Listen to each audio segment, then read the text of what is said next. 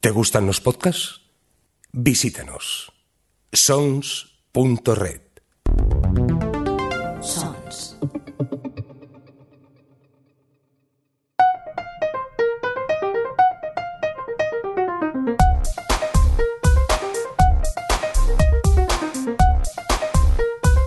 Ciencias Políticas con Sergio Jiménez. Hola a todos y a todas, bienvenidos a Ciencias Políticas, un podcast que trata de explicar conceptos de eh, teoría política, sociología y de cómo funciona el mundo a partir de eh, ejemplos claros, sencillos, simples y divertidos de la cultura pop, ya sean estos películas, videojuegos, cómics o cualquier otra cosa que haga medianamente digerible el funcionamiento de un mundo tan complicado como el nuestro. Mi nombre es Sergio Jiménez, el Rao en Twitter, y quiero pediros disculpas por el ratito que ha tomado eh, la grabación desde nuestro último programa. Pero he estado un poco liado con otras cosas, os estoy hablando desde Toronto, Ontario, Canadá, donde todavía no ha llegado el, invierno, aunque todo el mundo me dice que winter is coming y, y, lo tememos un poco. Y ya con las cosas un poco más tranquilas, pues puedo ponerme al día. Y la verdad es que, madre mía, la de cosas que han pasado estos, estos últimos meses, desde el no gobierno de España a las elecciones, la exhumación de Franco, el impeachment, eh, y tantas otras cosas que hacen realmente complicado elegir por dónde empezar y que nos va a dar tema y contenido para los próximos meses. Así que bueno, vamos a empezar hablando de, de, lo que fue la conversación del verano y de lo que posiblemente acarreará la conversación de las próximas semanas, que es eh, el nacimiento del gobierno y las elecciones y nos vamos a centrar en lo que no ha funcionado en este caso, que es el Parlamento, el parlamentarismo. ¿Y por qué no ha funcionado? Pues porque en realidad no ha servido para lo que debería servir, o quizás sí ha servido. Y es que ahora veremos que muchas de las cosas que han pasado o de lo que ha ocurrido tienen que ver con eh, la finalidad real del Parlamento, que es la de representar a la sociedad y otras no tanto, ¿no? Pues bien, empecemos.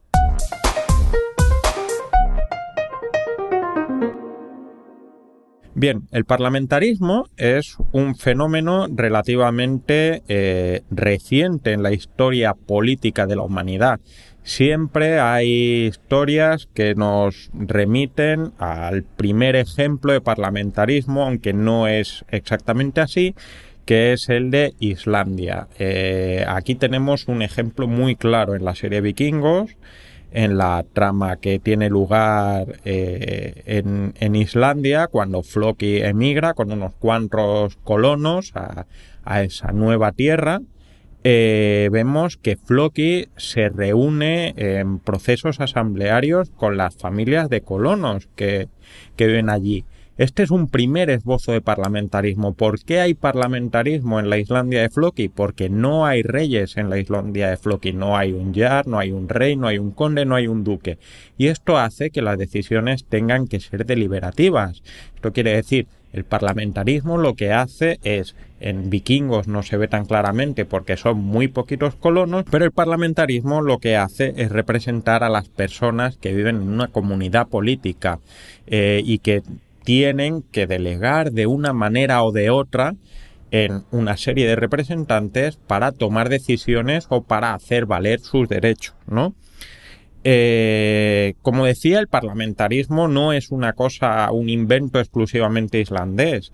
El parlamentarismo tiene que ver con lo que se llamaban, por ejemplo, en, en Castilla eh, y en, en los reinos hispánicos, las cortes. Las cortes son eh, reuniones de los representantes de la población de un territorio. Eh, en este caso, pues si os acordáis, la película El Cid de Charlton Heston, el Cid muy enfadado con el rey, con Alfonso VI de Castilla, porque cree que contribuyó, que conspiró para matar a su hermano, lo obliga a jurar delante de las cortes en Santa Gadea que él no tuvo nada que ver, razón por la cual Alfonso VI le cogió un poquillo de inquina y acabó desterrándole.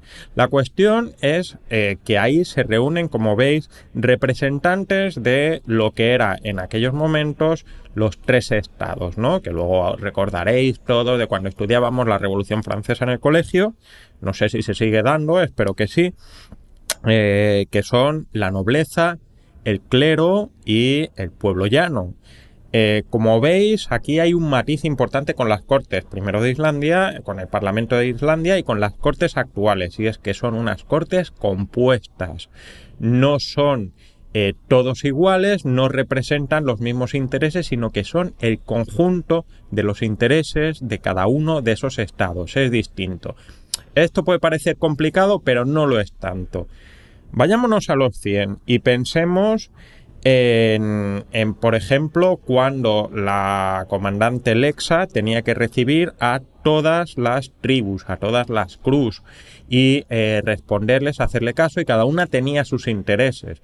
Si recordáis, en un momento dado, pues por giros del guion, el enésimo giro del guion de 100, en The Hundred, eh, acaba con, con, una unificación de todas las tribus en una sola entidad política, ¿no?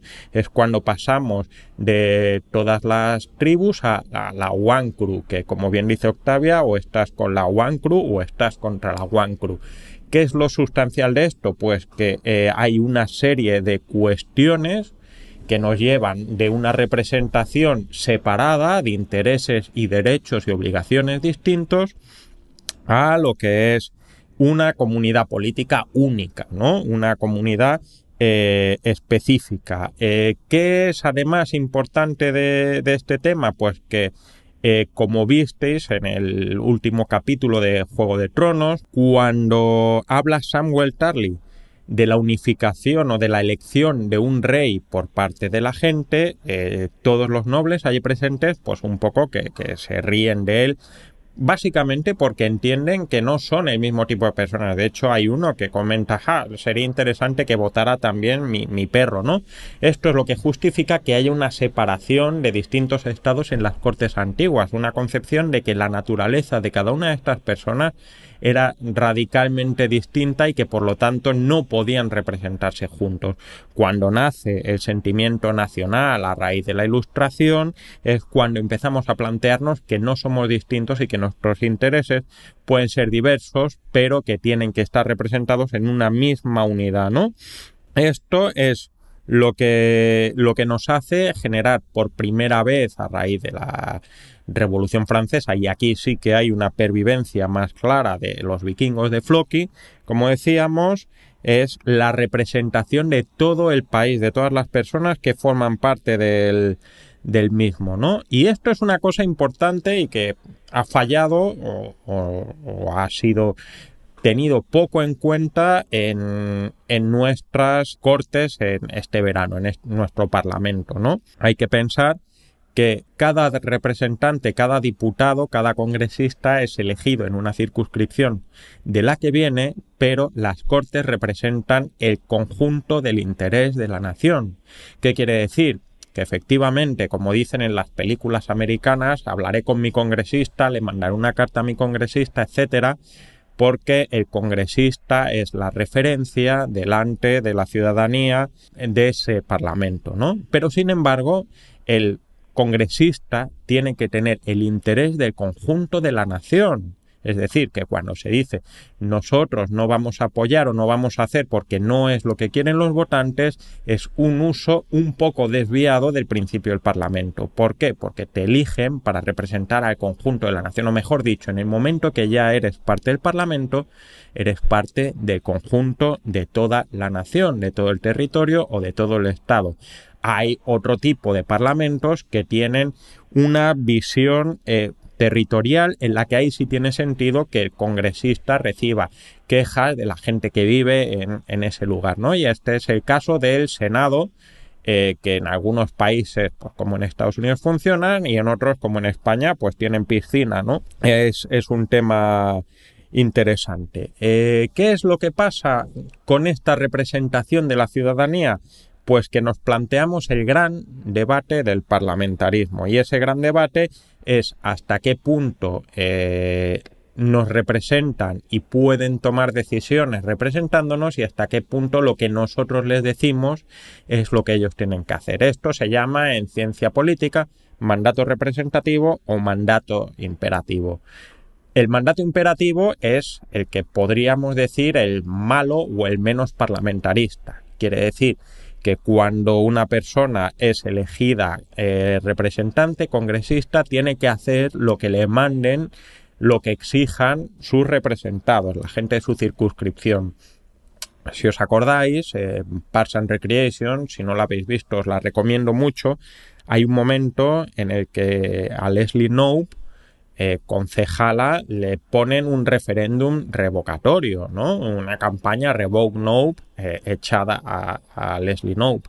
Esto es un ejemplo de lo que es el mandato imperativo. Como no estoy de acuerdo con el trabajo que está haciendo mi representante, eh, le echo. Y mi representante hará exactamente lo que yo le digo. Esto como os comentaba, está bien visto en algunos sitios, por ejemplo, pues en, Estados Unidos se permiten determinadas circunscripciones y se está planteando en algunas democracias y países latinoamericanos.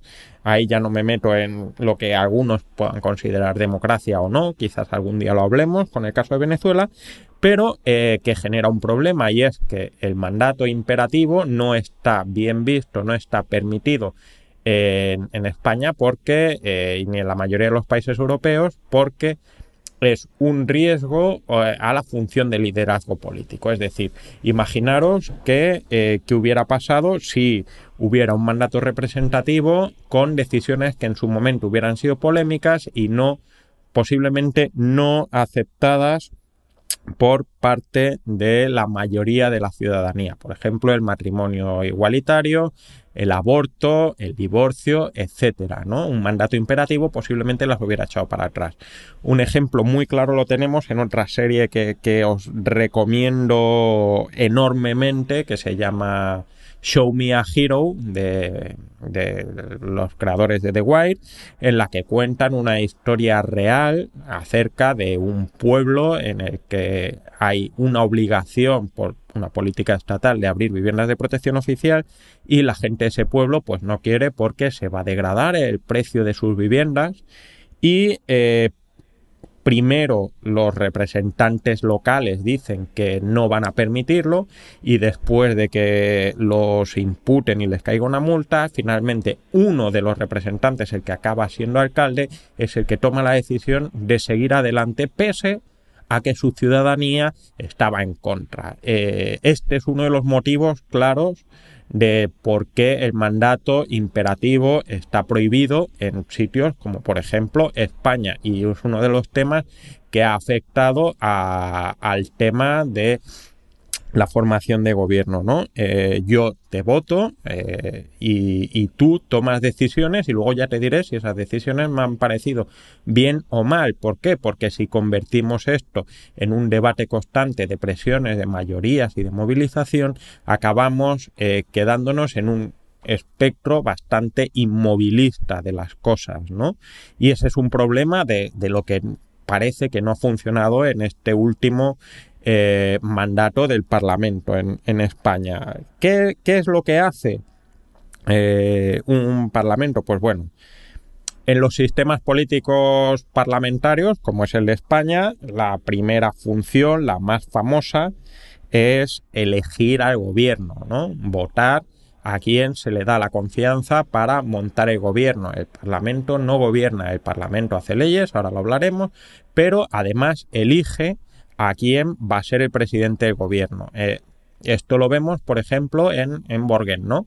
Eh, Brigitte Nyborg consigue eh, el apoyo de distintas fuerzas políticas porque estas fuerzas políticas que iban cada una con su programa, que es el que han votado sus ciudadanos, ven que la situación es ingobernable, ¿no? Y toman la decisión de apoyar eh, un programa político de una fuerza que no era necesariamente la mayoritaria, ¿no? Otro gallo nos cantaría si hubiéramos tenido ese enfoque por aquí. Normalmente, cuando un parlamento tiene la capacidad de elegir un presidente del gobierno, un primer ministro, tiene también la capacidad de echar al presidente o al primer ministro. Esto es en los sistemas parlamentaristas. Están los presidenciales que van un poco de su padre y de su madre, ¿no?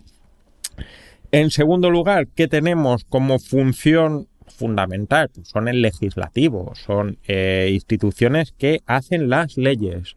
Eh, representan el interés nacional y como os he dicho a raíz de la ilustración como representan el interés de la ciudadanía de todas las personas eh, son las que hacen las leyes que van a afectar a todas las personas esto lo podemos ver por ejemplo muy claramente en el ala oeste de la Casa Blanca. Eh, volvemos a lo mismo. ¿Por qué es importante que el Parlamento sea eh, representativo y no tenga un mandato imperativo? Porque al representar al conjunto de la ciudadanía, las leyes se hacen pensando en el conjunto de la ciudadanía, que no es lo mismo que la suma de las partes de la ciudadanía. En el ala oeste encontramos que muchas veces se hacen propuestas de leyes que obligan a una negociación de distintos intereses para llevar adelante el país y concesiones y eh, cesiones, ¿no?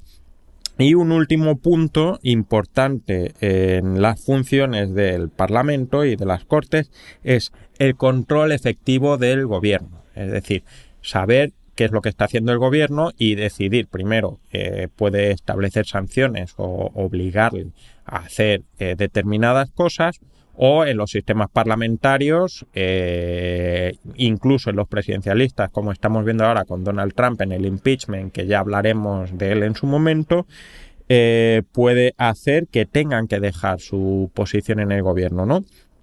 ¿Cuál es el ejemplo, un ejemplo que nos puede venir a la cabeza de control parlamentario? Pues el que tenemos en el Padrino. No sé si os acordáis, en El Padrino 2, Michael Corleone es citado para eh, hablar delante del Senado, una comisión senatorial, de las implicaciones o las relaciones entre la mafia y eh, los partidos políticos y los representantes políticos, ¿no? Pues bueno, esto es un poco la teoría fundamental del parlamentarismo. Estás escuchando Ciencias Políticas.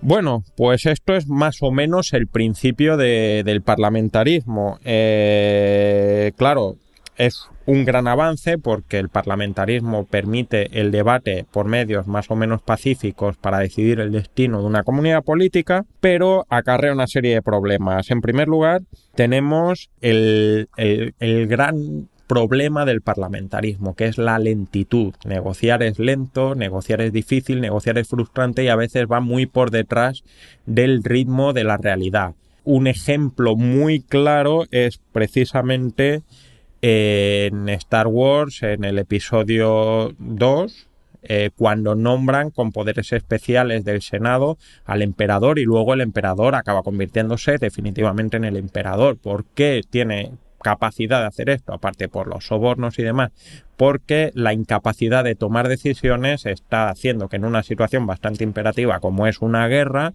no tenga capacidad en la República de, defenderse, ¿no? Y este es el principal problema que ahora veremos qué implicaciones tiene. En segundo lugar, problema importante relacionado con el anterior y posiblemente su causa, el partidismo hay una frase que es eh, gobernar está bien, pero para gobernar y para hacer la justicia primero hay que ganar elecciones, ¿no?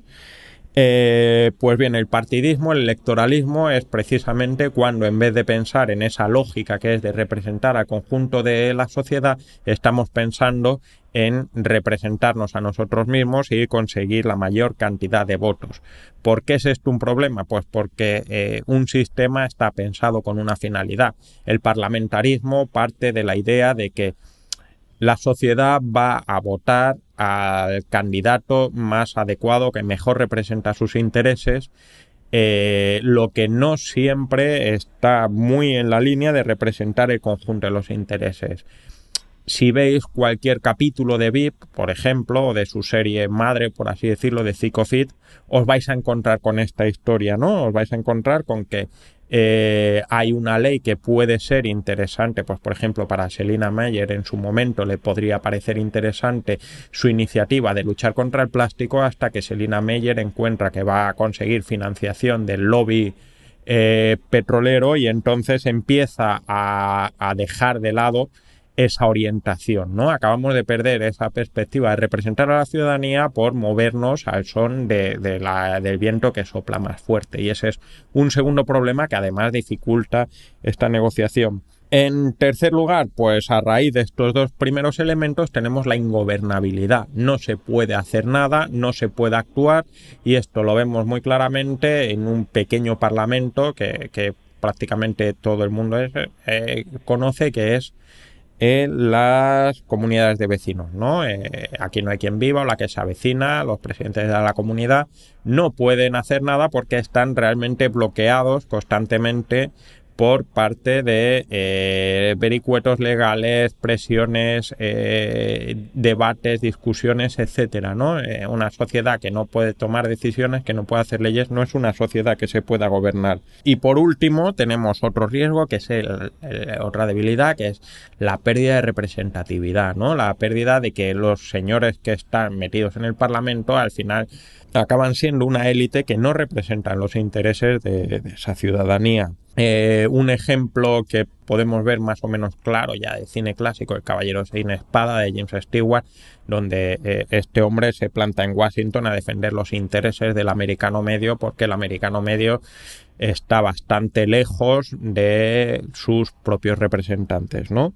Así que estos son los principales problemas. ¿Qué, qué implicación más grande ha tenido este, este problema de representación del parlamentarismo? Pues tuvo dos partes. Primero, la incapacidad de los parlamentos en, el periodo de entreguerras, en la crisis del 29, etcétera, sobre todo en Europa, eh, acabó haciendo que crecieran mucho las opciones autoritarias y de hecho en teoría política se considera que los regímenes políticos que nacen después del 45 optan más por un modelo más eh, de ejecutivo que de parlamentarismo precisamente por la lentitud de tomar decisiones, ¿no? Un poco la teoría es como los parlamentos no tienen capacidad de tomar decisiones rápido, eh, la sociedad se queda atrasada, los problemas crecen y las, las opciones autoritarias acaban ganando posiciones, con lo cual necesitamos un sistema de gobierno que sea un poquito más ágil que el parlamentarismo. Y eso permite, amigos y amigas, que llevemos prácticamente seis meses sin gobierno y dos años con un gobierno que no sabemos si va, si viene y sin una suficiente mayoría y que en realidad el mundo no se haya ido al garete, al menos en lo que corresponde a España, ¿no?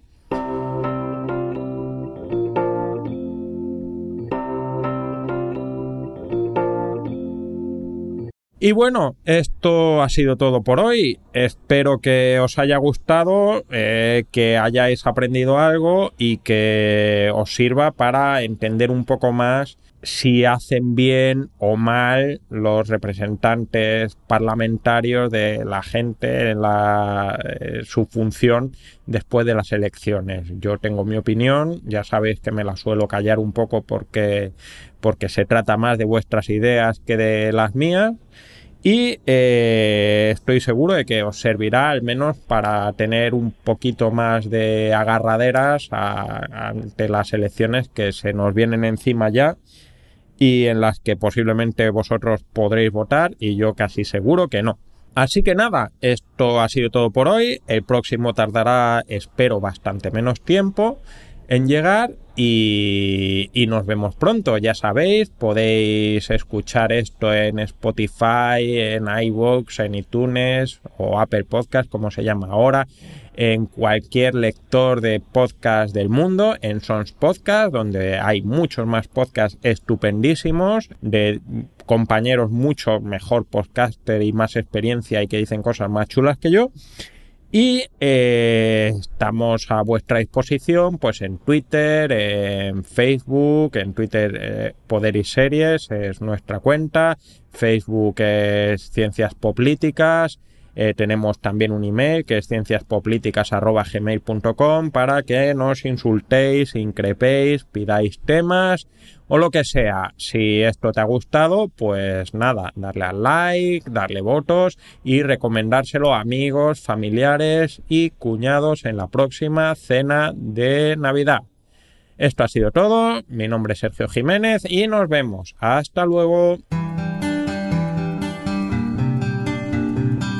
Acabas de escuchar Ciencias Políticas, un podcast alojado en Sons, red de podcasts. Encuentran más información de este episodio en nuestra página web, sons.red barra Ciencias Políticas. Y descubre muchos más podcasts en sons.red.